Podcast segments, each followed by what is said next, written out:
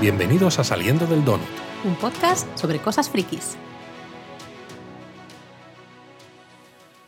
¿Qué te ha parecido el episodio 5 de Ahsoka, Laura? ¿Ha sido todo lo que esperabas? ¿Ha sido diferente de lo que esperabas? ¿Tanto como la gente decía que iba a ser? Diferente de lo que esperaba, pero eh, me gustó mucho. Me dejó mm, un rato largo como meditando, ¿no? Pensando en lo que había visto. He de decir que además es un episodio que me pareció precioso.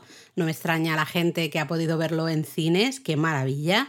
Me pareció súper bonito visualmente. Me sí, la cinematografía, la fotografía está muy bien. Con y la eso música. Que hay, y eso que hay veces que se nota claramente que hay escenas que están grabadas en el volume. Ya sabía yo que tú ibas no, a pero es verdad, pero me refiero que está muy bien hecho desde el punto de vista de eso, la fotografía, la el escenario, la, no sé, ese humo que hay de batallas, no quiero decir mucho más todavía que no está la. Cómo la música abraza todo lo que está sucediendo.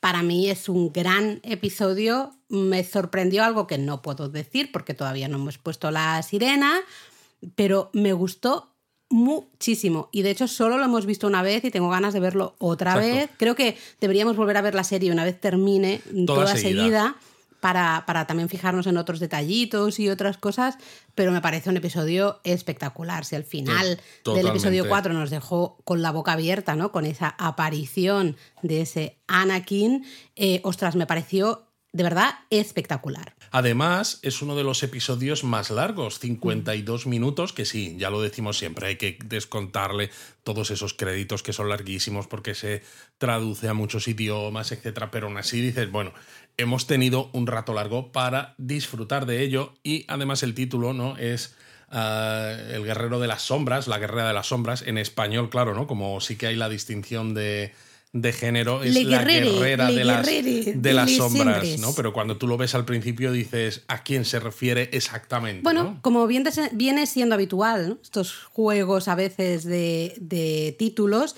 hasta en inglés, tampoco sabes si se refiere a uno. Por eso, a por otro, eso, ¿no? yo creo Queda- que me gusta más bien. casi en inglés, ¿no? Porque mm, de- te deja más juego a que pienses. A que tú decidas. Mm. A que tú decidas a quién, a quién se está refiriendo. Lo Pero que pasa Luis, es que es un episodio ah. que sí que marca claramente quién es la protagonista. Absolutamente. De esta serie, absol- ¿verdad? pero es que necesito que pongas la sirena para hablar de esto, porque si no, yo no puedo. Madre mía, o sea, estamos a punto de llegar al donut en el que va a ser. Hola Laura, Hola, ¿qué sirena. tal?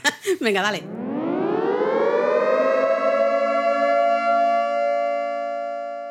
Pues sí, totalmente de acuerdo, porque tú lo has dicho, pone mm, clarísimamente quién es la protagonista. La protagonista es Ahsoka. Esta es la serie de Ahsoka. Sí, todos hemos hecho broma diciendo es, la, es una quinta temporada de Rebels. di, ta, ta. Muy bien, está muy bien, ¿eh? Y hay mucha... Es la quinta temporada de Rebels y han metido eh, como una especie de temporada 8 de Clone Wars. También, también. Pero queda clarísimo que aquí la protagonista es ella porque básicamente este episodio es suyo, es de ella y es un, un al final un proceso por el que va a pasar Ahsoka para, bueno, eh, quitarse los fantasmas del A pasado, mí me ¿no? gusta Realmente mucho y crecer porque como, como aunque persona. Ahsoka ahora en esta serie es más madura, ¿no? Es más mayor, claro, Rosario Dawson. eh, los primeros episodios tenían la, la cara como mucho más seria. Al final de este episodio, ¿no? Aunque sigue teniendo una compostura No, es- está muy- completamente cambiada. muy hierática, pero tiene una sonrisa en la cara, ¿no? Es, es muy diferente. Lo decíamos la semana pasada o la anterior, eh, alguna gente criticaba que la, actu- la actuación un poco, ¿no? De Rosario como Ahsoka era demasiado estoica y nosotros decíamos, es lógico, tiene mucho trauma. Pero es que encima en este episodio Se vemos- ahonda en ese trauma. Y ya no solo se ahonda, sino que vemos que ese trauma va más allá incluso de lo que pensamos. Claro, porque claro. ella es la aprendiz no de un Jedi cualquiera, sino de Anakin Skywalker Es que se convierte en Darth Vader. De Anakin Skywalker y ella y- tiene el miedo de ser como él Pero no solo eso, y de ser otra Darth Vader. no De solo eso, tiene un gran trauma también haber participado tan jovencita, porque aquí la vemos ahora, lo explicaremos un poco Claro, más pero eso ya lo sabemos que lo tiene. Eh, eh, lo siento, pero mucha gente, Vale. casual viewers, ¿no? Espectadores un poco Vale. así, no. Eh, y ahí creo que a todos es muy diferente ver una serie animada Ah, de ver sí. una serie eh, con personajes reales. Eso Porque tú ves todo- a esa, a esa Soca tan jovencita De niña. como eh, realmente ya, pues es una soldado. Es una Que soldado por en las cierto es clon. la misma actriz que hace de Gamora Que está de niña ¿eh? en Infinity War. Está espectacular. Y lo claro, hace es que esa es la diferencia. Mucha gente yo leía, ¿no? Gente que ha crecido con Clone Wars y para las que eh, Clone Wars ha sido como su serie favorita del mundo de Star Wars, que decían, en los dibujos animados a veces no eres consciente de hasta qué De lo punto... joven que Ah, es. Exacto, de qué joven es Ahsoka Claro. cuando empieza a involucrarse en la guerra, porque es eso, es una guerra, ¿no? Y ella- cuando lo ves ahora en la serie real con eh, esa cara de niña y te, te rompe un poco por dentro, ¿no? Que alguien tan joven esté metida en cosas tan duras. Eh, viendo morir a sus amigos, ¿no? El Capitán Rex. eh, bueno, ese no muere. Bueno, pero viendo morir a Sí, todos sí. esos clones con los que ella, claro, como también persona jovencita que es, ¿no? Pues tiene una, una relación y viendo, porque se ve en este episodio, y hay un momento que ella dice, es que eh, lo, lo único que estoy haciendo es matar y ver muerte. No hay más. Este es mi trabajo como Jedi. Eh, Los Jedi tenemos que hacer esto. Exacto, ¿no? Que es cuando Anakin le dice también que él le, le está enseñando a sobrevivir Claro. y que lo que toca ahora es, es hacer esto. eso. Y claro, ella dice, pues es que a lo mejor esto no me gusta. Yo esto no lo quiero en mi vida. Todo esto es súper traumático. Exacto, que también eh, se entiende por eso, ¿no? Que Ahsoka acabe fuera de la Orden Jedi. Eh, totalmente. Bueno, hay más historia detrás, ¿no? Pero esto, claro, se cuenta en The Clone Wars. Y pero bueno, eh, que está muy, muy bien. Además, has- tú has hablado del Capitán Rex, ya que vamos a tener que hablar mucho de precisamente Anakin y Ahsoka, ¿no? Eh, comentemos el guiño de que es precisamente Temuera Morrison el que le pone la voz La ese voz, Capitán sí, Rex señor. que sale, que a veces está bien verlo con subtítulos, porque claro, ves el subtítulo y te pone Capitán Rex, ¿no? Y dice. Dice solamente una frase y sale con la armadura completa, Sí, con pero lo la voz se no se le ve la cara, reconoce. pero la voz es la suya, ¿no? La y es- pues, reconoce. está muy, muy bien. Vamos un poco por orden, porque si no nos puede quedar muy caótico. De nuevo, no tenemos guion, así que, mm, pues bueno, tened paciencia. Lo que pasa es que, más que ir por orden, eh, porque hay como dos, eh, dos tramas, ¿no? Que se, Dos se- escenarios. que se superponen. Una es lo que ocurre en, eh, con Ahsoka y Anakin Skywalker, que eh, recordemos, aparece justo al final del episodio anterior, en este mundo entre mundos. Y luego la búsqueda que hacen los rebeldes, ¿no? O bueno, ya los nuevos neorepublicanos no sé cómo llamarles, sí. en, en este planeta, en Sitos, precisamente porque quieren saber qué ha pasado, porque han llegado tarde, ¿no? Han visto que esa gran nave, el Ojo de Sion, ha desaparecido en el hiperespacio y está, pues eso, el Capitán Teba, está eh, con su hijo y la nave la Ghost y están buscando porque no saben qué ha pasado ni con Ahsoka ni con Sabine. Bueno, saben que, claro, no saben nada, ¿no? Entonces, a mí me sorprendió que el episodio empezara justamente con este grupo, eh, este escenario. Yo pensaba Bueno, como... porque es la intro antes de las letras. Claro, pero bueno, yo pensaba que como el episodio 4 había acabado con esa, ¿no? Esa soca viendo a Anakin en ese mundo entre mundos, digo, yo, yo realmente es que no doy una, ¿eh? Ya lo dije en el Discord, yo no sirvo para podcaster freaky porque no doy una. Mm, Bueno, algunas a veces damos. no, yo, yo no, tú Me ha sí. hecho pero yo gracia, no. ¿no? Que alguna gente también de- se riera un poco de nosotros diciendo, oh, no sale Throne, como decíais Pues y tal. me que sorprende como- mucho. Bueno, puede sorprender o no, pero al final, cuando te estás haciendo un podcast, tienes que. Bueno, te la juegas. Claro, tienes que jugártela de alguna manera. Yo sí que pensaba que al final saldría, ¿no? A mí Pero lo bueno. que, que no salga Throne en este episodio, bueno, queda claro, ¿no? No sale, no sale Ezra, no sale Throne, no, no- no vemos nada del grupito que se ha marchado por el ojo de Sion en este episodio, no sale para nada, ¿no? Y eso a mí ya me sorprende, pero me deja claro, y eso te lo dije al, al finalizar Sí. el episodio, que creo que Throne no se va a morir, y ahora es cuando se muere en esta serie, pero bueno, yo creo No, que creo no que se no. va a morir. Lo que va a pasar es que va a caer como en desgracia, en el Pero no sé si en esta serie. Pero sí que yo creo que va a tener eh, un papel en esa película de Filoni. Claro, pero es que esa película que se ha dicho de Filoni va a recoger un poco todos los hilos quizás que queden sueltos tanto de Ahsoka, que se dice que va a haber temporada 2, como del Mandaloriano, para cerrar un poco todas esas historias. Entonces eh, saldrá quizás Grogu y a lo mejor entenderemos por qué Grogu luego no, no aparece en la trilogía nueva de películas. Saldrá Thron y entenderemos por qué Thron no sale en la trilogía nueva de películas. Que es que, claro, hay ciertas cosas que hay que explicar y yo no soy de estos podcasters barra frikis que necesiten que todo esté explicado al detalle, ¿no? A mí me gusta cierta suspensión de la incredulidad y Sí, decir, hay cosas que pues dan oye, igual. pues esto Mm. está así y ya está, pero es verdad que tenemos una serie de películas que transcurren después de lo que estamos viendo, tanto en el Mandaloriano como en Ahsoka. Y en esas películas, pues no salen todas esas cosas, ¿no? Entonces, claro, si, si tú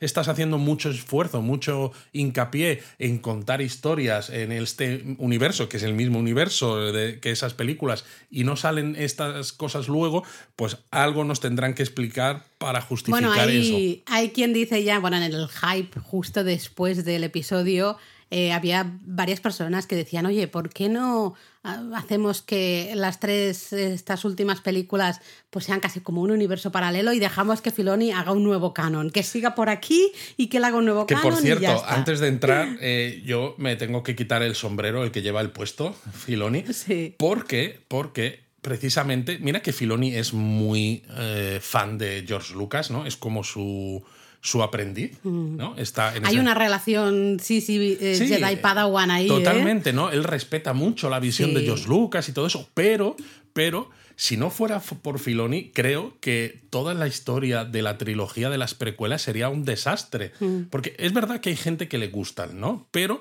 creo que esas historias tienen mucha más profundidad cuando las ves si has visto las series animadas que ha creado Filoni. Es decir, él ha aprovechado un montón de cosas que había ahí mal contadas, mal explicadas, guiones malos, como cuando Anakin, ¿no? En el ataque de los clones, creo, dice, es que siento que algo me crece en mi interior, ¿no? Y toda la gente se partía de la risa, claro. Que te crece Anakin. Claro, y, cuando se lo dice encima a... a Padme. A Padme que dices. Mm, y Padme dice, ah, sí, pues venga, dale. a, mí también, porque mira que era jovencita Natalie Portman, pero hombre, en fin, eh, está muy, muy bien.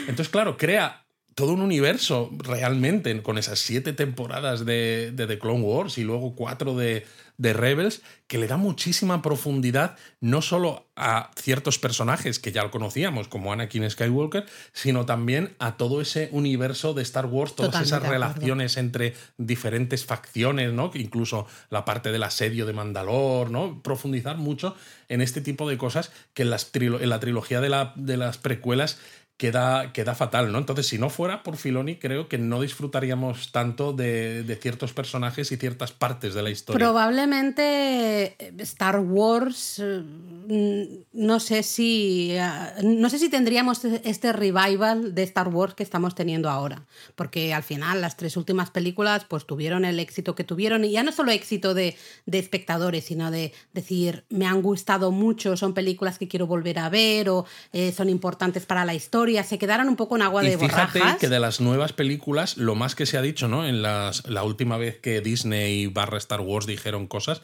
que iban a hacer una película de la nueva Orden Jedi donde Rey iba a ser mm. una maestra, ¿no? Va a ser lo primero que se va a hacer que continúe un poco con eso. Es decir, no se ha explorado nada mm.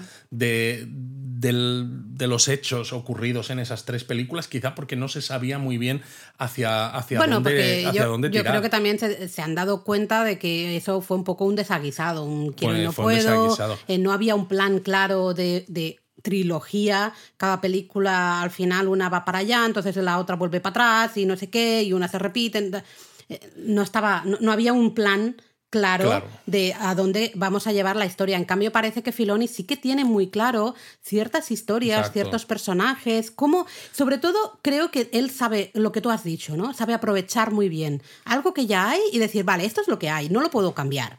Como esto es lo que hay, ¿Qué podemos construir alrededor. Exacto, y vamos así a, mejorar ese producto original. Y yo creo que en esta serie además él es consciente también de a veces dónde está el fandom, porque tú y yo lo hemos comentado en esos donuts que hacíamos del rewatch, ¿no? Eh, vamos a volver a ver las películas de Star Wars, que lo tenemos parado porque han surgido otras cosas, pero bueno, retomaremos el rewatch.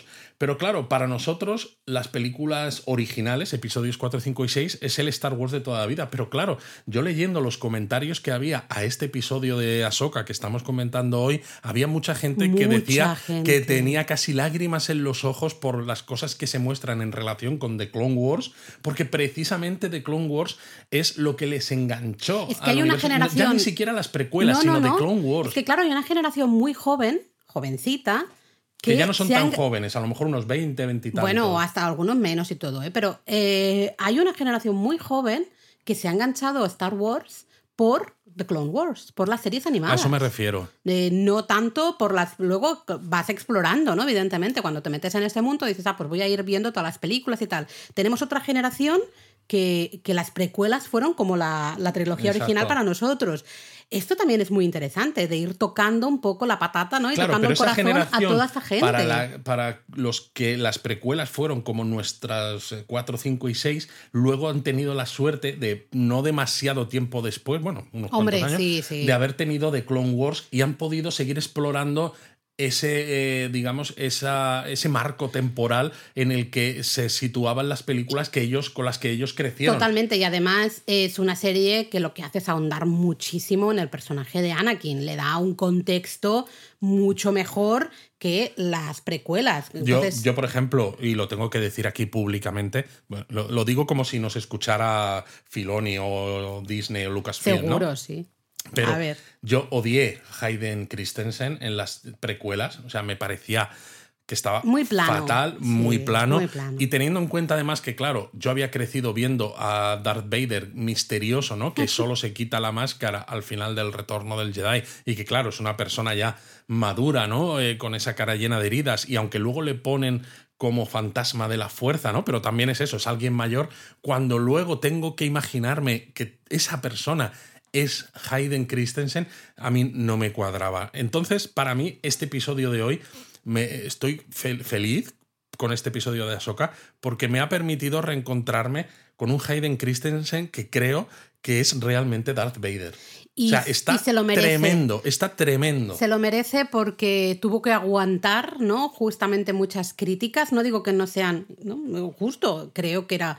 Eh, actuaba de una manera muy plana. Bueno, es que la dirección de actores y Ahí el está, guion de el las guion no daba era para más. malo. Exactamente. ¿no? Pero eso lo entendemos un poco con la calma del tiempo y, y demás, o hasta en el propio momento. Pero claro, el actor dice: Yo hice pues, lo que pude con lo que había y no di para más. A lo mejor, pues eso, Claro. no, no di para más. Vale.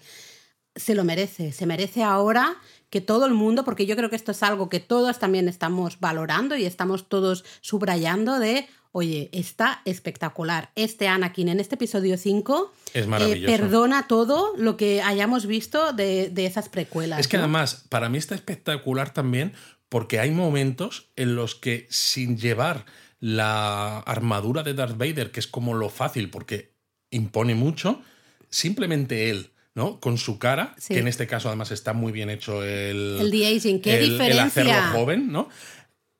Mm, Yo veo a Darth Vader, veo a un Darth Vader sin, sin armadura y, Sí. y lo estoy viendo en su actitud, en su voz, Sí. en su mirada, en, en cómo, en cómo se mueve con el, sable, con el sable láser. Y me flipa eso, ¿no? Que no necesite una armadura para decir, este tío es Darth Vader. Sí. Oh, qué Se- maravilla, se- qué maravilla. Se entiende, es una de las grandes críticas que nosotros siempre hemos hecho a las precuelas en general, ¿no? De, o sea, es que no vemos ese paso de cómo pasas de ser ese jovencito que con esa cara de niño tan Y que maravilloso. le crece algo. ¿y que le crece algo, bueno, eso es normal, la adolescencia, ya sabes.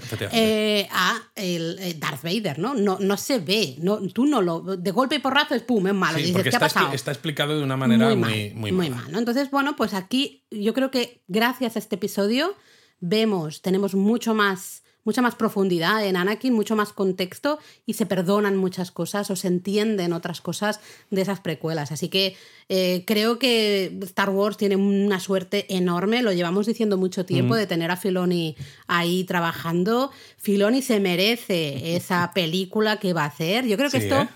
el hecho de haberse estrenado en algunos cines ya era un poco como tocar un poquillo de a ver qué tal va, ¿no? A ver, qué, tal, sale. qué tal. Esto es más cortito que una película, ¿no?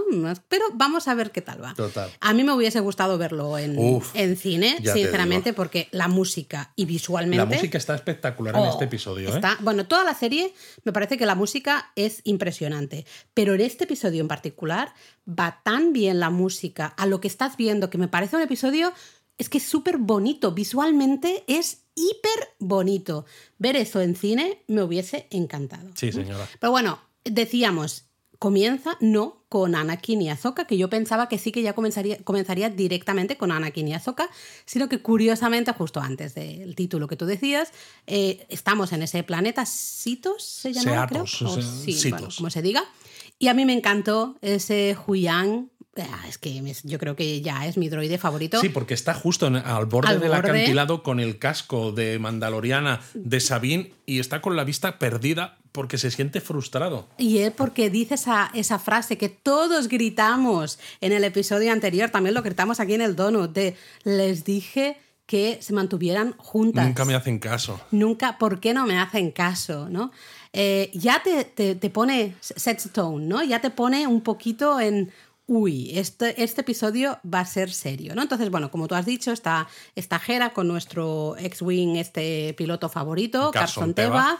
eh, que está- Carson Teva me gusta porque está un poco eh, diciendo, oye, que es que nos están diciendo que nos tenemos que ir, porque aquí no hay nada. Y, y Jera va aguantando, va aguantando. Claro, ¿eh? porque ella quiere saber qué ha pasado, porque en ese comienzo de episodio, lo que decimos, no saben dónde está Soka, no, No saben, saben dónde, dónde está, está Sabine, Sabine. no saben exactamente qué es lo que ha pasado, ¿no? Han encontrado pues ese mapa que está destruido, pero nada más. Pero claro, recordemos, eh, Hera ha llegado allí un poco pues tirando de autoridad de general sin que la nueva república le diera permiso para, para hacer eso. Y Que les luego están diciendo que- que vuelvan. Entonces, claro, tiene una conversación con Mon Mothma y Mon Mothma al principio le dice, bueno, yo puedo intentar, ¿no? Pues eh, estirar un poco esto, darte tiempo, pero es que no hay mucho más, porque vas Mm. a tener que volver. Ya sé que no vamos a ir por orden, hablamos un poquito de esto y Claro, luego nos vamos luego ya al mundo que es la parte importante realmente del episodio.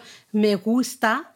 Eh, porque Hera está un poco. no es un gran personaje en esta serie de momento y entiendo que quizá no lo va a ser. No, claro, no es su serie. No, pero me gusta eh, la relación que tiene con su hijo, con Sí. Jason, y como Jason está ahí, dice, estoy, ¿no? Está sentado con eh, eh, Chopper. Chopper. Y, y dice, ¿no? En un momento dado, él dice, estoy oyendo eh, sables láser, ah, el pues sonido las- de las- sables las láser. olas. Y dice, no, eh, hay sables láser ahí, ¿no? Que claro, es eh, Ahsoka luchando contra Anakin Claro. en el mundo entre mundos. Porque ya decíamos en el episodio anterior, ¿no? Cuando Jason dice, tengo un mal presentimiento acerca de esto, que no es solamente la frase típica de Star Wars, que también, sino lo dice desde el punto de vista de alguien que tiene cierta Conexión. sensibilidad a la fuerza. Sí, y aquí me encanta porque cuando Carson Teva ¿no? está dando un poco por saco, sinceramente, de, ¿no? Oye, que es que nos tendremos que ir, Exacto, que me voy a meter en problemas, no sé por qué, aquí y no ya hemos está, no hay nada. nada, deja, venga, vámonos, está un poco cansino, sinceramente. En el momento en que le dicen el chaval, ¿no? Es hijo de que se menciona Kanan a Kanan, Jarrus. Eh, Jedi Kanan. Y en ese momento Carson dice, vale, ok, venga, ¿para dónde tenemos que volver a pasar? Eh, le cambia totalmente, Sí. ¿no? Y es esa admiración también, el respeto y el entender que hay gente con esa conexión, ¿no? Esa sensibilidad a la fuerza y ya no se pone en duda nada. Y está Si bien porque se menciona ¿no? a Kanan por primera vez en la serie, aunque también hay otra escena en la que se ve el puente de la Ghost y se vuelve a ver, aunque eh, poquito y pequeñito, la foto que La tiene foto de Kanan. ahí eh, Gerald de, de Kanan. Ay, Kanan, uy, qué golpe has dado. Sí. Kanan, qué penica, Kanan. Bueno. Eh, Tendrá que salir como Force Ghost, como fantasma de la fuerza. ¿no? Bueno, si sale yo ya me pongo a llorar directamente porque es el episodio en el que más he llorado en la historia de todos los episodios y todas las cosas de Star Wars. O sea, a mí me- eso me traumó, a mí sí que me traumó eh, eso. Bueno, dejando esa parte, Mejor traumatizó, que a mí traumó no mucho. pues a mí me gusta traumo.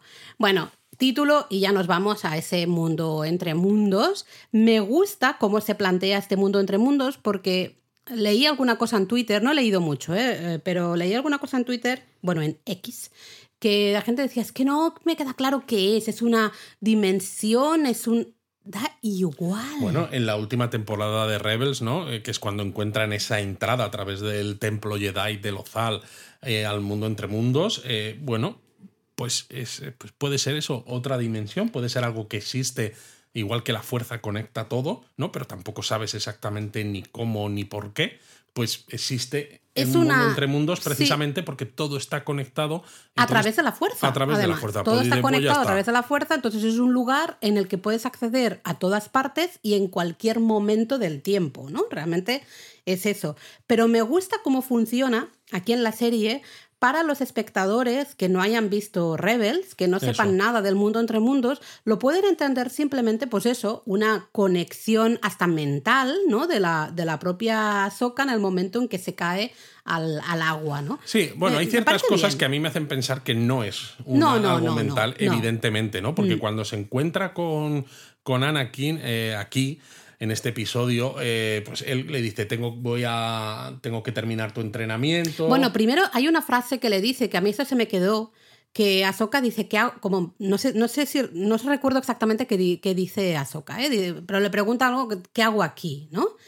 Y eh, sí que recuerdo a Anakin que le dice, estás aquí porque has perdido una, una batalla. una batalla, ¿no? A fight. You've lost a fight. Sí. Creo que esto es súper, dice mucho, ¿no? Es un momento, has perdido una batalla, estás aquí, pero hay mucho más. Has perdido muchas cosas en tu vida.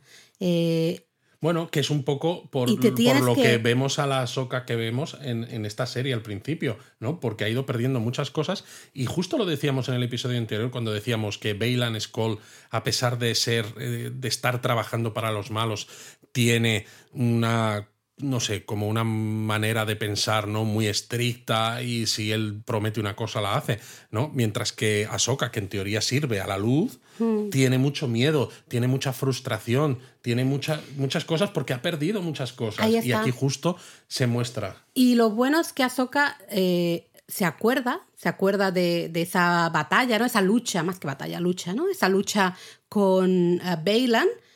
Y entonces recuerdo que Anakin le dice, si te acuerdas, buena señal, puedes todavía, tienes una oportunidad de vivir. Exacto. Pero entonces le dice que le tiene que completar el entrenamiento Ahí está. y ella dice, no voy a luchar contigo. Y ahí me flipa porque es cuando Anakin le dice, no es la primera vez que escucho eso, porque justo eso le dice Luke Skywalker a Darth Vader al final del retorno del Jedi, cuando están en la segunda estrella de la muerte, ¿no? Está el emperador ahí sentado manipulando todo, manejando los hilos, y Luke no quiere luchar con su padre, ¿no? Y de hecho suelta el, el sa- el sable láser. Y claro, que te lo diga Anakin Skywalker, se lo diga a Ahsoka en este momento, nos hace pensar que es lo que decíamos un poco, ¿no? En el episodio anterior. ¿Quién es este Anakin? ¿no? Es un Anakin posterior a los sucesos del retorno del Jedi, porque al final la serie Es, es transcurre un Anakin, después. yo creo que es un Anakin de todos los tiempos Sí. y en cualquier lugar. De hecho, es, es un Anakin...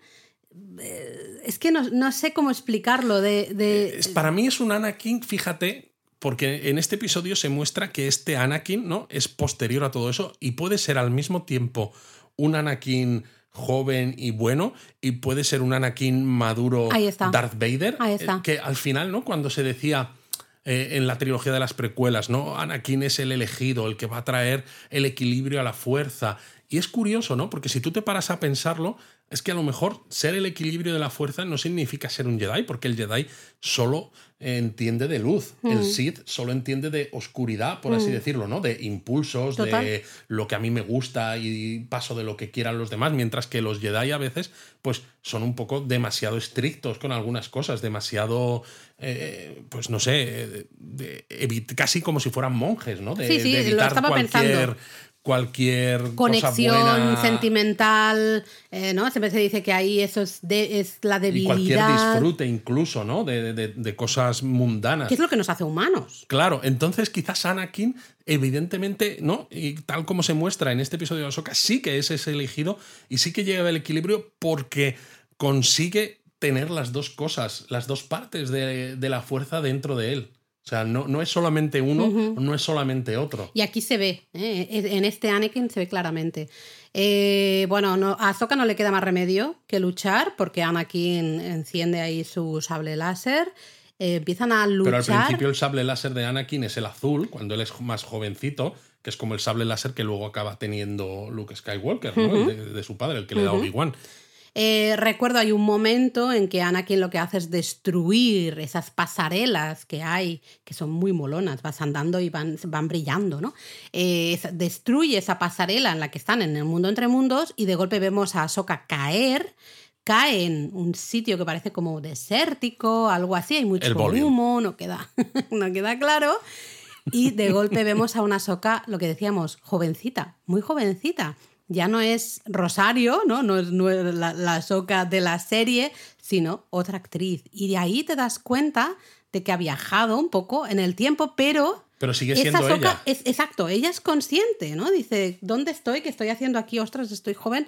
Eh, no es simplemente revivir algo, no, no, sino es revivirlo, pero con tu conciencia de adulta. Y el Anakin que sale ahí a mí me encanta además, ¿no? Porque sale con el pelo peinado exactamente como, Como el en- Anakin de los dibujos animados de The Clone Wars. Y de hecho le dice, ¿no? Ahí, venga, vamos, Snips, ¿no? Como Exacto, Snips, sí, algo que es así. como le, le llama dice. justo en The Clone Wars. Y, y está, está, está muy, muy bien porque, claro, ella se da cuenta de, de, de qué está haciendo, ¿no? De que todo es. Bueno, de que Anakin les tiene que enseñar eso, a sobrevivir y a luchar, ¿no? No tanto la parte de Jedi bonita de, oh, guardianes de la justicia y esto y lo otro. No, no. En este momento lo que toca es porque es nuestra, somos los generales, somos los que lideramos esta batalla contra los separatistas, los droides y demás, y tenemos que liderar y tenemos que llevar esto a término. Me gusta el pequeño diálogo que hay entre ellos dos, porque eh, está Soka preguntando por qué estamos aquí. Y evidentemente lo está preguntando como la Soka adulta, la no en el sí. contexto de esa reproducción, digamos, de, de una batalla dentro de las guerras clon. Y me gusta la respuesta de Anakin, que dice, pues ya me dirás tú. Tú me dirás qué hacemos aquí. Realmente está en ese aprendizaje que Anakin le ha dicho, "Ten- tienes que terminar, ¿no? Tu formación, tu aprendizaje. Esto es un primer paso. Exacto. Eh, Y nos claro, damos este- cuenta nosotros como espectadores este de que- flashback nos lleva a la serie de Clone Wars, que a la gente, claro, le ha encantado Vale, ha verlo en- flipado. en, Sí. eh, en imágenes reales, porque además salen también lo- las naves estas de, de asalto, ¿no? Como las que han sacado Lego, así súper chulas. Luis me acaba de lanzar aquí una indirecta súper no, que esa nave lleva estando disponible un tiempo, pero es muy grande. Entonces no me Ah, la he sí, bueno, luego me la enseñas y ya te digo, porque ahí está, hay espacio en estanterías. Hay espacio, hay espacio. En el trastero ya no hay más espacio. No hay mucho, no hay mucho más. en las estanterías, sí. Bueno, que nos liamos. Me gusta porque creo que es, claro, una clase, ¿no? Una, una sesión de aprender a entender la vida y la muerte, ¿no? Y eh, tu papel también como Jedi y cómo aceptar la muerte o cómo vivir la vida entendiendo que a veces, pues para vivir tienes que aceptar la muerte, ¿no? Vemos a esa Zoca que dice lo que decíamos al inicio, yo esto, no es lo que por lo que yo me he convertido en Jedi, ¿no? O, o estoy eh, Exactamente. Es que no, la vemos súper, claro, traumatizada de esto no es lo que yo Y ahí quiero. tiene un sable láser, pero luego hay otra escena en la que dices, "Mm, ya no tiene esos adornos en la parte de la frente, ¿no? Y alrededor de esos tentáculos lleva dos sables láser, como la, la Ahsoka adulta, y de hecho el propio Anakin también lleva una armadura como la que saca en The Clone Wars, ¿no? Que la parte de los hombros y demás, además, recuerda mucho al ¿eh? futuro traje de, chulo, Darth Vader, ¿no? La parte de, de los hombros. Es Me gusta mucho ese look. superchulo. Sí, y ahí hay una, de nuevo, es que el diálogo aquí... Ahí es donde sale el Capitán Rex en esta Sí, segunda. sale el Capitán Que Rex. también es eso, eso, sacar escenas de The Clone Wars otra vez y ponerlas con personas de verdad que dices. Bueno, "Qué me maravilla". gusta que le cubren la- las caras a los clones porque supongo que así pues no han tenido que pagar para que eh, em, que todos te muera. tuvieran la cara de Temuera. Exacto, y a lo mejor también porque en voz. aquel, cuando se rodó, creo que por temas de, de agenda, creo que Temuera no estaba Claro, muy es disponible. más Entonces, bueno, una poner la cosa voz es y ya poner la, está. la voz, ¿no? Exacto. Que dices, doblas una frase y ya está, ¿no? que no tener que sí, poner la misma cara a todos. Pero claro, vemos a Sasoka rota realmente porque está viendo toda esa muerte, toda esa destrucción y pregunta ahí en ese momento, ¿no? Dice, ¿y qué pasa si quiero dejar de luchar? Porque esto no es lo que yo quiero. Yo, yo me apunté ¿no? a este club eh, para ser buena, para ser guay, para aprender un poco a luchar, pero, pero todo de manera positiva. No, es, no, no me he apuntado para esta mierda, que es muerte y destrucción, que es una guerra, ¿no? Y a mí me encanta ese momento porque eh, Ana que le dice, si no recuerdo mal, eh, entonces mueres, te mueres. Si no luchas, mueres, ¿no? Y ahí es cuando Anakin se marcha, sigue la batalla. Está y hay todo un rodeado momento, como de bruma. Exacto. Y hay un momento que esa figura de Anakin con el sable, que se- en, el, en el sable blanco, el se sable pasa a ser transforma. rojo y su figura es la de Darth Vader. Exacto. Buah. Buah, me- ahí me pareció con ciertos acordes, además, de la marcha imperial y todo esto. Y tal, dices, buenísimo. Eh, uf. Es que se Claro, me ponen porque- los pelos de punta, me encantó esa escena. Es que además está muy bien hecho, ¿no? O sea, no muy bien hecho solamente desde el punto cinematográfico, que también, sino desde lo que ocurre en el mundo entre mundos, porque precisamente, y lo decimos, una de las mayores frustraciones para Ahsoka es que su maestro, en el que al final ella acababa confiando, se aca- acabará siendo Darth Vader. Y hasta yo creo que ella se siente en parte responsable de esa caída al lado oscuro de Anakin, porque justo la escena de después vemos que llegan a Mandalore, ¿no? Es la, la batalla Es de el- el Mandalore. asedio de Mandalore. El asedio de Mandalore. Bueno, yo digo Mandalore. Que de hecho siento. ella está pegando espadazos a los de la Death Watch, ¿no? Que son los mandalorianos malos que estaban con Darth Maul, ¿no? Que tienen los cuernecitos en los cascos de Mandaloriano. Lo fuerte ahí es que Anakin va con ella y Anakin le dice, yo esto no me acuerdo de esto, ¿no? Y es porque ella le dice, no, es que en este momento ya nos habíamos separado. Exacto. ¿no? Eh, yo ya había dejado la orden, eh, ya nos habíamos, habíamos tomado caminos Diferentes. separados. Es lógico que no te acuerdes, pero bueno, ah, como estamos reviviendo estos Exacto. momentos importantes de, de mi vida, pues aquí estás conmigo, ¿no? Eh, me gusta todo eso porque ahonda en ese aprendizaje en el que está metida Ahsoka ah, por parte de Anakin, ¿no? Y de entender que, vale, ella no quería ser guerrera, se vio empujada a ser guerrera, a estar en todas esas guerras, en el asedio de Mandalore, un montón de cosas, pero que Ahsoka es mucho más. Bueno, pero eso. Ahsoka es mucho más también porque a pesar de que eh, al principio Anakin le dice, ¿no? Pues yo te tengo que enseñar a luchar y a sobrevivir, creo que en el fondo también Anakin le enseña cierta compasión y ciertas cosas, es decir, la otra parte de los Jedi, ¿no? No solamente la parte de la, de la ira, un poco de la rabia, porque cuando estás en, en la batalla, pues al final tienes que ir con todo, ¿no? Que al final es por eso lo que decía yo antes, es que Anakin no es solamente luz, no es solamente oscuridad. Y, y creo que parte del aprendizaje para Soka en este mundo entre mundos, ¿no? Que es lo que ella tiene que decidir si realmente asume ese aprendizaje y vive o no lo asume Y muere. muere, es que ella no es responsable de Anakin, que ella lleva mucha parte dentro de sí de Anakin, es decir, ella podría tener también un camino oscuro, pero que tiene que ser consciente de que también tiene la parte positiva y que también eso lo ha aprendido de Anakin. Ahí está. El legado, ¿no? Yo creo que de nuevo, ¿cómo les gusta a los americanos Ah, sí. el tema este del legado? Aparecen muchas series siempre.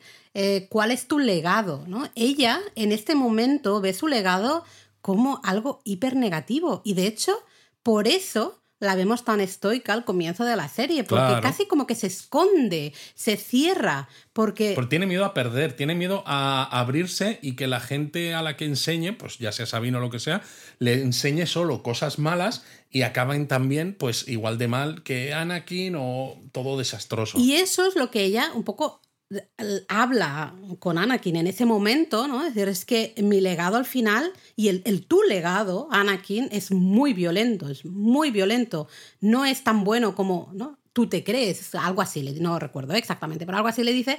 Y ahí Anakin le dice, vale, mm, volvamos al inicio, ¿no?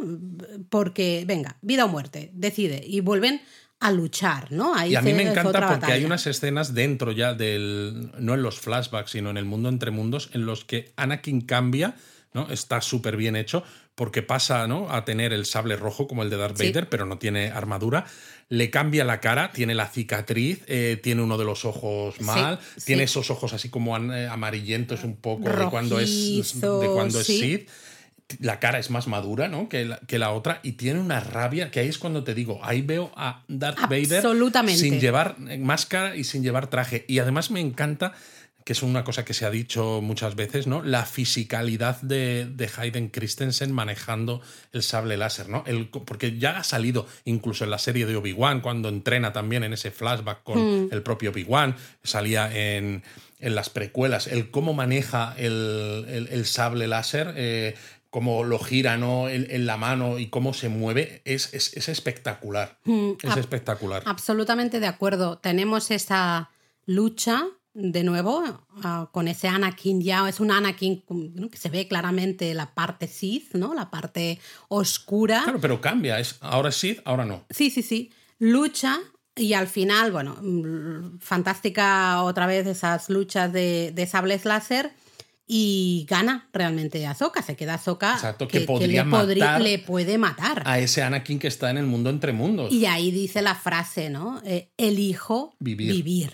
¿no? Y entonces Ana que le dice, pues... Todavía hay esperanza hay para ti. esperanza, ¿no? Y es precioso porque es, has entendido, ¿no? Que la vida es lo importante y que puedes llevar una parte negativa, puedes llevar una parte positiva también, ¿no? Y que unas cosas, eh, o sea, no, no- como que se complementan, ¿no? Que necesitas todo lo que, lo, que, lo que llevas dentro de ti, que no puedes negar una parte, pero tampoco tienes que centrarte solamente en esa, ¿no? En Y que el miedo, ella, ella tiene miedo, tiene miedo a convertirse, a caer al lado oscuro. Claro, tiene miedo, a, ser- a seguir los pasos de Anakin. Exacto, y tiene miedo de también cuando eh, de tener padawans, ¿no? Por ejemplo, probablemente esto es algo que afectó a eso que se nos ha, no se nos ha explicado, pero sí se nos han dado, ¿no? Algunos puntos de cuando estaba con Sabine, le estaba enseñando a Sabine Eso es. y ahí pasó algo y de- cada una ¿no? se fue por su lado, ¿no? no terminaron la formación de Sabine. Probablemente es por eso, por el propio miedo que tiene Ahsoka a que alguien cercano a ella de nuevo caiga al lado oscuro. ¿no? De- Exactamente. y en cambio, al, eh, en, este, en este ejercicio del mundo entre mundos se da cuenta de que es mucho más, que ella es mucho más, más, y que. Eso forma parte de su vida, pero, sí, se- pero que puede cuenta- ofrecer mucho claro, más. Pero también se da cuenta precisamente por todo lo que comparte con Anakin en este episodio de que no todo es negativo, sino que también ha recibido cosas positivas de Anakin y que entonces ella, vale, sí, es su aprendiz y también tiene el potencial de ser muy oscura, muy mala, pero también de ser muy buena. Entonces Mm. se siente más segura porque como que unifica Absolutamente. las dos Ahsokas, ¿no? Eh, Absolutamente, porque es tenemos. bueno. Es que antes teníamos una soca, lo hemos dicho, que no. estaba muy encerrada. Sí. Había muchas cosas que las tenía encerradas por miedo a que si eso sale, uy, uy, uy, a ver si luego, ¿no? Em, cuando, bueno, eh, tenemos, ¿no? Ese Jason que escucha eh, justamente esos, los sonidos de los sables, por fin encuentran, ¿no? Vemos esa escena que está Soka cuando justo termina esa batalla con Anakin. Exacto, dicen estas Eh, frases ve- chulas. Es súper chula esa imagen de cuando empiezan a caer gotas en el mundo entre mundos y se cambia No, el y mundo entre mundos y de a agua. Claro. Va subiendo agua el- de los pies. El agua va subiendo por los pies hasta que cubre a Soka por completo y te la encuentras que es que está, claro, dentro del agua porque es donde ha caído desde ese Esa escena promontorio es flipante. en el acantilado. Me parece es flipante. súper Está- bonita. Está muy, muy bien Mm, hecha. buah, súper bien hecha. Claro, la encuentran los ala X y demás. La recuperan y oye, esto es como Gandalf, ¿no? Todo el mundo ya aquí aparecen memes, pero aparece una Ahsoka, es la, la el Gandalf. Ahsoka the White. The White, aquí también, ¿no? Ahsoka the White, porque de- Bueno, el- se, pero se es echa verdad. como un poncho así por encima Bueno, del blanquito. A ver, Ahsoka, tenemos que hablar. Este Sí, la- look la un poco estética- perroflautas, mm, a ver, ¿eh? No sé, puedes ir un poquito. No, ahora en serio, pero se ve un cambio todo. la, La, luz. propia mirada, la propia medio sonrisa Sí, con la que ella sí. habla es, es diferente, ¿no? Ha, ha salido totalmente distinta Bueno, como entró. se ha reconciliado, creo también con la Orden Jedi. Se ha Más reconciliado. que con la Orden Jedi, se ha reconciliado consigo misma y con el recuerdo de, de su maestro, Bueno, de Anakin. claro, ¿no? pero ha todo va- perdonado las cosas malas de Anakin y ha valorado las cosas buenas Sí, que le dio. Pero eso tiene el. Al final afecta. Porque ella sigue al- sin ser Jedi, para mí, a pesar de esto. A mí, mira, lo de las etiquetas, ¿quién da el carnet de Jedi aquí? O sea, uno es Jedi cuando completa su formación, entonces te dan un carnet y te dicen, ahora ya eres Jedi, porque Ahsoka ha terminado su formación. En este El Mundo Entre Mundos ha terminado su formación. Totalmente. Eh, para mí es tan Jedi como Obi-Wan, ¿eh? lo siento mucho. Claro, pero fíjate que Anakin le dice en el mundo entre mundos, no he completado otro entrenamiento, pero es que Anakin es más que Jedi, es más que Sith también. Entonces, ese entrenamiento que ella completa gracias a Anakin en el mundo entre mundos no es el entrenamiento para ser Jedi, sino para ser algo más. Hmm. Es importante, muy importante para el cambio del personaje, el hacer las paces también un poco con eh, la imagen de Anakin por un lado y la imagen de Darth Vader por el otro, ¿no? Mm. De, de entender que Anakin sí se convirtió en Darth Vader, pero que Anakin también era mucho más. Claro. No es solo Darth Vader, y tiene esos recuerdos y tiene esas cosas. Es, es... Bueno, es que además se puede entender, ¿no? La- el surgimiento de Darth Vader, e incluso del emperador y todo esto, quizás porque al final la fuerza, y como casi todo, ¿no? Todo tiende al equilibrio, y quizás los Jedi habían llevado la fuerza un poco demasiado hacia un camino tan estricto, ¿no? Tan, Tan carente de emociones, tan eclesiástico, sí. que la propia fuerza necesitaba que hubiese, pues. Un, Que petara. que, sí, que, que explotara aquello y, que- y que las cosas cambiasen para decir, bueno, vamos a acabar con una fuerza equilibrada y en paz y no esto que es un poco que se nos ha ido de las manos, ¿no? Y vemos esa nueva Soka especialmente cuando abraza a Jason. ¿no? Eh, vemos, ahí yo veo potencial. Sí, sí, se ve veo potencial. porque evidentemente Jason tiene cualidades, eh, esas que no tiene Sabine, ¿no? Y que Huyang dejó tan claro en un episodio. Eh, tiene cualidades como la abraza, se muestra eh, muy cercana. Vemos una Soka con sentimientos. Totalmente. Porque antes, ¿no? Lo que decíamos, lo- los, ha tenido tan escondiditos, era para, para no hacer daño y no hacerse daño, no, no conectaba de una manera personal, íntima con nadie. Y aquí solo con esa, ese abrazo que le da Jason, con esa sonrisa, está en paz, está en paz Exacto. con todo que luego lo que además ha ¿no? le dicen, ¿no? Como quiere hablar con Hera y demás, no es como, bueno, llévate a Jason, le dice a Julián, enséñale un caza Jedi y dice, dentro tenemos una zona de entrenamientos. Y dice, oh, Una ¿puedo-?" zona de entrenamiento. Y dice, ¿puedo verla? No. Y dice, ¿me vas a entrenar también? No. No que va. No, pero bueno, se lleva Julián a, a Jason a la nave de, de Ahsoka. Y claro, pues se queda hablando con Hera eh, porque tienen que ver cómo llegar hasta la zona donde está, bueno, donde se ha ido el ojo de Sion, donde supuestamente está Thrawn y donde supuestamente también está Ezra. Y entonces empezamos a ver en el, en el cielo, ¿no? Eh, a esos purgils, estas ballenas voladoras, por falta de, de un símil mejor. Que, A ver, son una especie de ballenas calamares porque tienen como varias Exacto. colas. Y entonces, sí. pues eh, se suben a las naves y cuando están ahí, ¿no? Estamos viendo un montón de purgils y vemos al super purgil. al mega eh, purgil. ¿no? Dice, este es uno de los grandes y mola mucho también porque se acerca Soka con la nave, sale otra vez al exterior como ya hiciera, ¿no? En el Y episodio siempre anterior. con una sonrisa en la Pero cara. siempre con una sonrisa, exacto. Y Está se feliz, está en paz, está. Ha superado todos esos traumas, todos esos miedos, todas esas cosas. Está con un poco, yo creo, alegría o de, con ganas de ver qué depara el futuro. Totalmente. Antes con no, antes era. Exacto. Con y antes era. confianza incluso Dios sin- mío, Dios aunque mío. no sepas qué, qué es lo que va a pasar, ¿no? Y de ¿no? hecho, pues extiende la mano y se comunica con este super purgil. Y porque, claro, sabe, ellos saben que los purgils son capaces de eh, navegar por el hiperespacio y que son los que han establecido las rutas hiperespaciales y que podría llevarle a donde se ha ido la- el ojo de Sion, porque con el mapa destruido no pueden mm, recuperar la ruta, ¿no? Entonces la única manera es confiar en los purgils. Y entonces Ahsoka le dice a Julián, eh, que Ahsoka estando fuera todavía, oyes, pues mete la nave dentro de la boca del purgil, ¿no? Porque nos va a llevar, ¿no? Entonces Ahsoka entra dentro de la nave. Otra escena. Otra ahora viene fabulosa, la escena del Cuando episodio. Julián le dice, eh, ¿dónde vamos a ir? ¿O cómo ella, ¿Estás segura de que vamos a "No, llegar o no, algo Pues así? La verdad es que no. Pero se sonríe. En plan, no tengo ni idea. Eh, no sé dónde nos van a llevar. Y el, Pero eh, está tú bien. te das cuenta de que eh, pu- pueden llevarnos muy lejos de donde se supone que tenemos que ir. Y ella dice, bueno, pues ok. Claro, mejor nada". ir a algún sitio que no ir a estar en ningún sitio. Todo esto con una sonrisa y la iluminación, el momento en que se, va, Sí. se va cerrando la boca del Purgil, eh, hay un momento que bri- le brillan los, los ojos a Soka Buah, es, Es precioso, muy bonito. Es muy bonito. precioso. Porque ves esa, esa evolución del personaje, es muy bonito. Pero claro, entonces los Purgils salen al espacio y ¿qué pasa?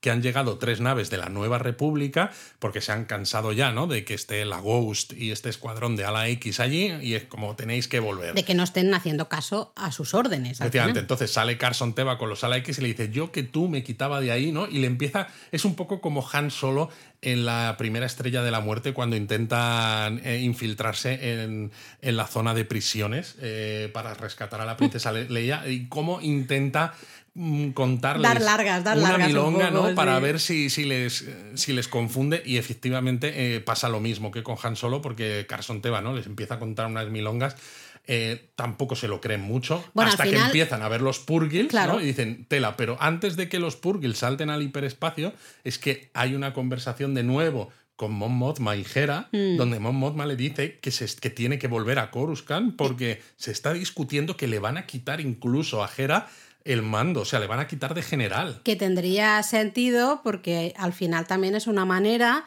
de, que, de explicar por qué ese personaje luego tampoco nunca se sabe nada de él. ¿no? Efectivamente. Mm, Puede ser, puede ser la explicación de, oye, ¿por qué eh, Hera ¿no? Nu- nunca hemos sabido nada, nu- nunca ha salido? Pues puede ser por eso, porque ha caído en desgracia, ¿no? O- o- claro, cae en desgracia porque hace las cosas a su manera, le quitan el rango y entonces ella pues hará como hacían al principio en la primera temporada de Rebels, pues harán misiones Con pero la por su y cuenta ala. y, sin tener pues conexión con los demás. Puede y ser, no sé, veremos, ¿no? Pero es ah, bonito ver esos Purgils marcharse. Y cómo se les empiezan a iluminar los tentáculos, ¿no? Sí. En señal de que empiezan a, digamos, activar los motores por, por falta de otra, Sí, no- sí, de no otra sé manera cómo- de decirlo. Me ha parecido un, eh, un episodio Entonces saltan al hiperespacio y, y se acaba. Y se acaba. Eh, me parece un episodio espectacular. Pero claro, saltan al hiperespacio solamente el Purgil con la nave de Ahsoka, es decir, solo están Ahsoka y Huyang, que por eso decimos ¿no? que es la serie de Ahsoka, no solo porque ha tenido toda esta, eh, esta trama en este episodio del mundo entre mundos Que y es esa evolución en brutal, ella, exacto. sino que luego es ella la única que se va con el Purgil a esa otra galaxia a buscar a Ezra y a ver qué pasa con Thrawn, a rescatar a Sabine también. Que tiene sentido que sea solo ella, porque más eh, sin estar 100% seguros de que esto va a funcionar y que esto les va a llevar. Tengo muchas ganas, no solo de ver a Ezra, ¿no? Porque nos lo han tiseado varias veces. Tengo muchas ganas de ver la relación entre esta nueva Ahsoka y Sabine. Porque creo que va a ser mucho mejor maestra. Mm. Habrá, totalmente, totalmente. Al final es que es eso, está en paz consigo misma. Eh, ahora, ahora sí está preparada Para ser maestra. ser maestra.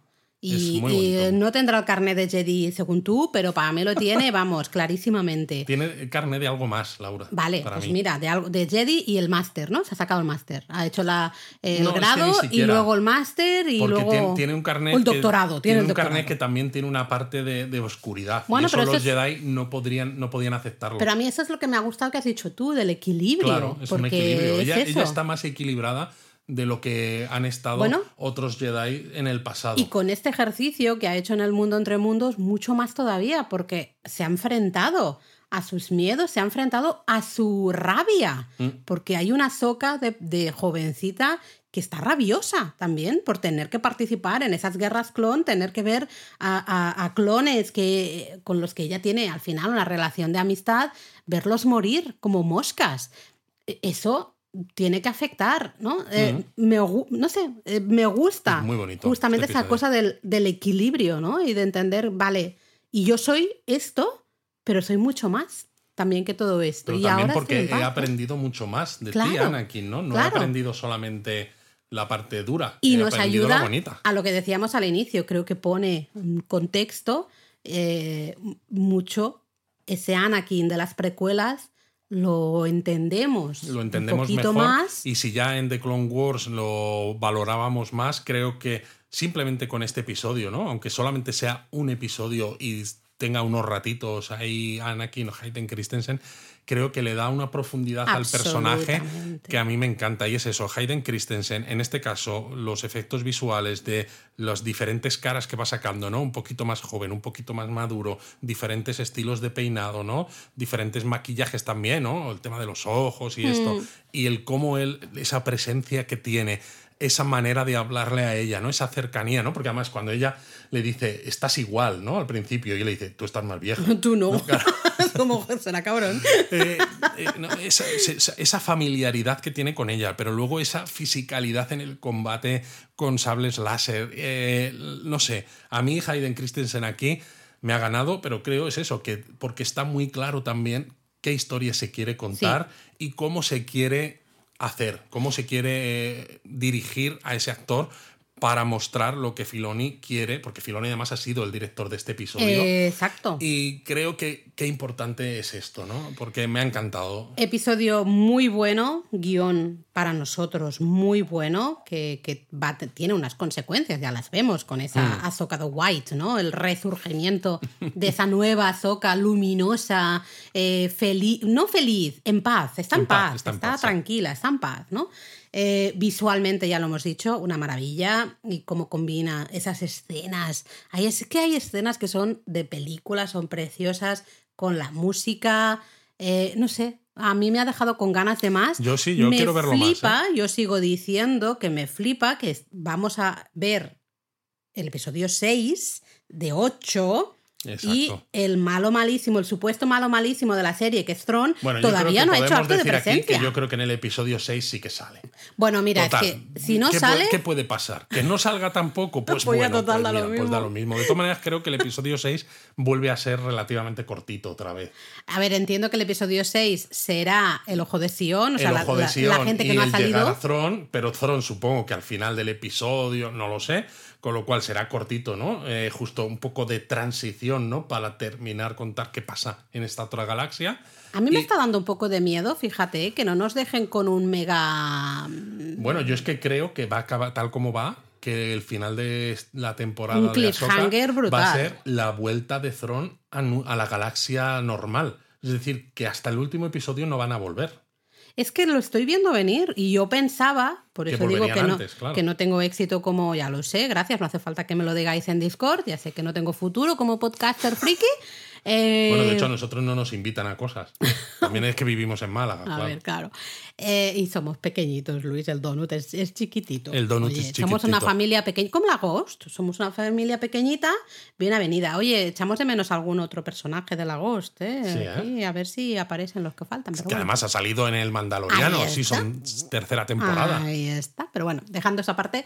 em, ¿Qué estaba diciendo? No me No acuerdo. sé. Ay. Ah, eso.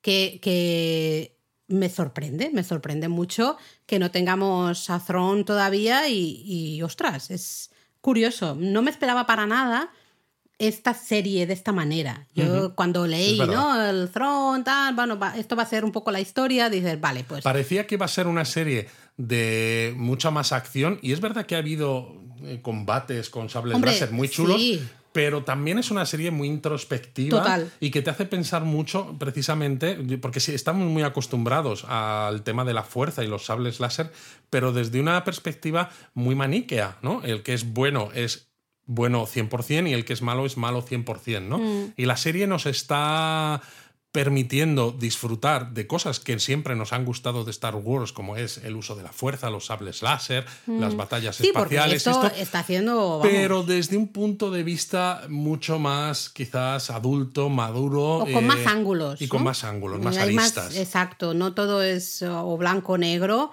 Ah, oye, pues tenemos muchas escalas y de hecho tenemos naranjas, por ejemplo, y esto ya lo hablamos en otro donut y seguro lo hablaremos en el donut de la semana que viene porque Bailan, por ejemplo, ¿no? esos dos personajes nuevos, ya hemos hablado Habrá aquí, que ver qué pasa con mucho. Bailan de todas maneras, porque claro, no sé si la serie estaba escrita para también hacer un cliffhanger al personaje de Bailan, porque claro, no creo que nadie pensara que Ray Stevenson se iba a morir porque se murió muy joven. A ver, hay una solución en el caso de que el personaje siga vivo y, y Bueno, el sí. actor evidentemente es- está pues fallecido. le dices que se ha quedado en ese mundo o algo. No, bueno, o hasta si quieres mantener el personaje.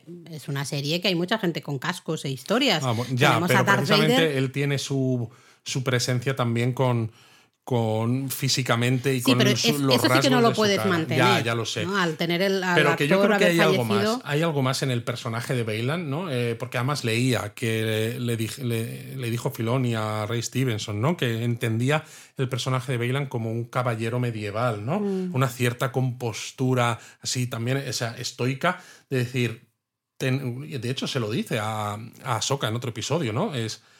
Tenemos como objetivos diferentes, pero él tiene muy claro cuál es el suyo, ¿no? Entonces él sigue por su camino, pero, eh, ¿cómo decirlo? Eh, es una persona recta en ese sentido, porque él tiene sus ideales y, y, ¿no? él dice, ¿no? Yo sirvo a un bien mayor y entonces todo lo que hace ah, lo hace incluso a pesar de, es decir, está ayudando a los malos, pero porque sirve a ese bien mayor que no sabemos muy bien todavía cuál es, y entonces ese bien mayor le exige ayudar a pues a Morgan Elsbeth a- buscando a Thrawn y este tipo de cosas. Entonces creo que hay algo más Yo creo también que, en este personaje. Yo creo que este personaje probablemente eh, también fallezca o, o se muera aquí en esta primera temporada, pero se va a morir. O sea, el, el hecho de que Ahsoka sea ahora Ahsoka la The White, ¿no? Esta nueva Ahsoka, la Ahsoka de la luz, Exacto. Eh, le va a afectar y va a hacer que se muera ya no tan anaranjado, sino a lo mejor él también en un proceso de hacer las paces con la orden, porque él clarísimamente Él había estado en la orden Claro. también y también se sale, ¿no? Entonces no sabemos muy bien qué es, sucede, cómo es pasa, posible pero... que él, por ejemplo, sí que haya tenido la- también experiencias negativas Claro. como Ahsoka, pero no haya sido capaz de salir de esa espiral de negatividad, ¿no? Sí. Entonces yo sí que creo que va a haber un cambio, ¿no? Y que la historia de Bailan Skull va, va a tener algo que ver, ¿no? El propio personaje va a tener algo que ver en el final de, de la serie, quizás algún tipo de ayuda Sí, o yo un cambio de Un cambio no de sé, color. un cambio de corazón, ¿no? Sí, De- sí, yo- para mí sí. También, yo estoy de acuerdo, con lo cual esto no va a pasar, sí, lo digo No va a yo, pasar, es que no pasa, porque esto ya lo sabemos todos. Pues nada, vamos a ver qué sucede. Exacto. Nos vamos acercando al final de Nos la vamos serie. acercando al final a ver qué pasa en el episodio 6, mientras os emplazamos eh, al siguiente donut. Os, Os queremos queremos 3000. 3000.